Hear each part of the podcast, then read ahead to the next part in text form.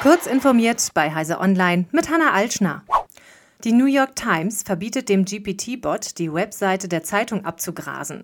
Der GPT-Bot wird von OpenAI betrieben, um laufend neue Inhalte zu kopieren, mit denen dann das Sprachmodell GPT-4 trainiert werden kann. GPT-4 ist Grundlage des Chatbots ChatGPT. OpenAI bedient sich seit Jahren an zahllosen immaterialgüterrechtlich geschützten Werken ohne Zustimmung der Rechteinhaber.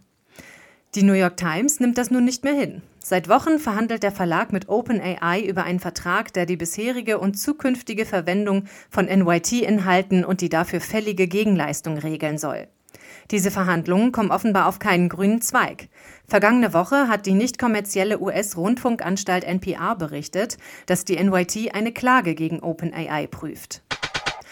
IBM hat im Rahmen von Rationalisierungsmaßnahmen eine Vereinbarung mit Francisco Partners unterzeichnet, nach der das Unternehmen die Vermögenswerte von The Weather Company übernehmen wird.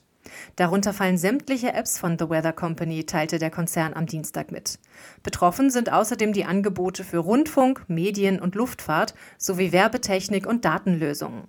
IBM hatte The Weather Company 2016 für 2 Milliarden US-Dollar gekauft und in den vergangenen acht Jahren mehrere Apps und Dienste, etwa für lokale Wettervorhersagen sowie verbesserte Wettervorhersagen, die auf Daten aus Flugzeugen und von Smartphones basieren, auf den Markt gebracht. Ein halbes Jahr nach der Inbetriebnahme des Warnsystems Cell Broadcast im deutschen Mobilfunk wurden darüber schon 175 Warnungen abgesetzt. Mitgezählt werden dabei auch Probealarme. Das teilte Vodafone der Nachrichtenagentur dpa mit. Das neue System funktioniert in unserem Netz sehr zuverlässig, erklärte demnach Tanja Richter, die Netzwerkchefin des Providers. Bislang laufe alles technisch reibungslos, bestätigt Hendrik Roggendorf vom Bundesamt für Bevölkerungsschutz und Katastrophenhilfe.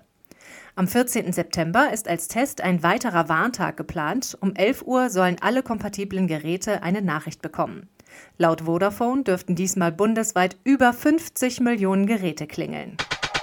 Wissenschaftler des Korea Advanced Institute of Science and Technology entwickeln einen humanoiden Roboter mit der Bezeichnung Pibot, der in der Lage ist, Flugmanuals zu verstehen und Flugzeuge zu fliegen.